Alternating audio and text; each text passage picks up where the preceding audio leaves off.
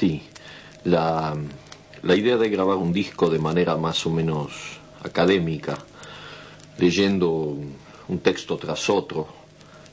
con esa sensación de cosa muerta que, que dan los discos de escritores,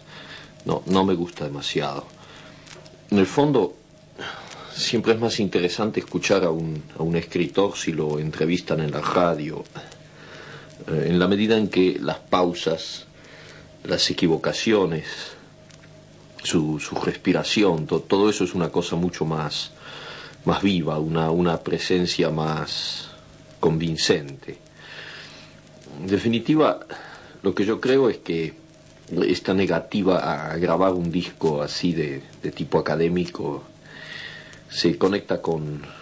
con la negativa un, un, poco más importante para mí a, a, escribir cosas de tipo académico. Es, decir, que en la, en la medida de lo posible me gusta que desde la primera frase haya, haya un contacto entre el que me va a leer y, y yo mismo. Eh, no porque lo no porque yo escriba pensando en que alguien me va a leer, sino más bien porque siempre he tenido la, la impresión de que el hecho mismo de ponerme a escribir significaba de alguna manera una, una tentativa de contacto, no con personas definidas, no, no con lectores definidos, probablemente conmigo mismo o, con, una, con una realidad ajena y exterior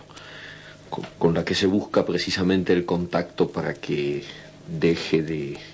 para que llegue a ser un poco menos ajena y, exterior. La verdad es que, es que tengo muchos discos grabados por poetas y novelistas y siempre me ha molestado eso de sentir que, que un señor lo, lo sientan en una, en una silla, en un estudio de grabación y, y él ha, preparado ya determinados textos y, y hay un gran silencio y luego sale una voz así como, como de la nada, una, una voz que, que parece ya muerta y, y, del otro lado habrá un día un, señor que comprará el disco y lo escuchará en su casa y, será un poco también como, como si él estuviera muerto cuando lo escucha. Por eso esta, esta especie de introducciones, porque prefiero improvisar incluso en, en, en, las lecturas que voy a hacer. Más vale leer mal siendo uno mismo que, que pretender igualar a un buen lector profesional. Y sobre todo porque quisiera sentirme un poco como si estuviera en la misma habitación donde usted oye ahora este disco. Y cuando digo usted, usted no existe para mí. Y, sin embargo, vaya si existe porque usted y yo somos somos este encuentro desde tiempos y espacios distintos, una anulación de esos tiempos y esos espacios y eso es siempre la, la palabra y la, poesía. Digamos entonces que, que estamos juntos y yo tengo unos cuantos papeles y voy a leer algunos como vayan saliendo. Textos cortos, porque los largos a los cinco minutos de lectura, como desgraciadamente hemos perdido casi por completo el, el sentimiento oral de la literatura. Los discos de los escritores se empiezan a escuchar con gran atención y respeto y nadie hace ruido al revolver el azúcar en el café, pero al cabo de cuatro o cinco minutos ese interés decae, primero porque porque uno casi nunca está solo cuando escucha esos discos, no, no es como cuando se lee un libro.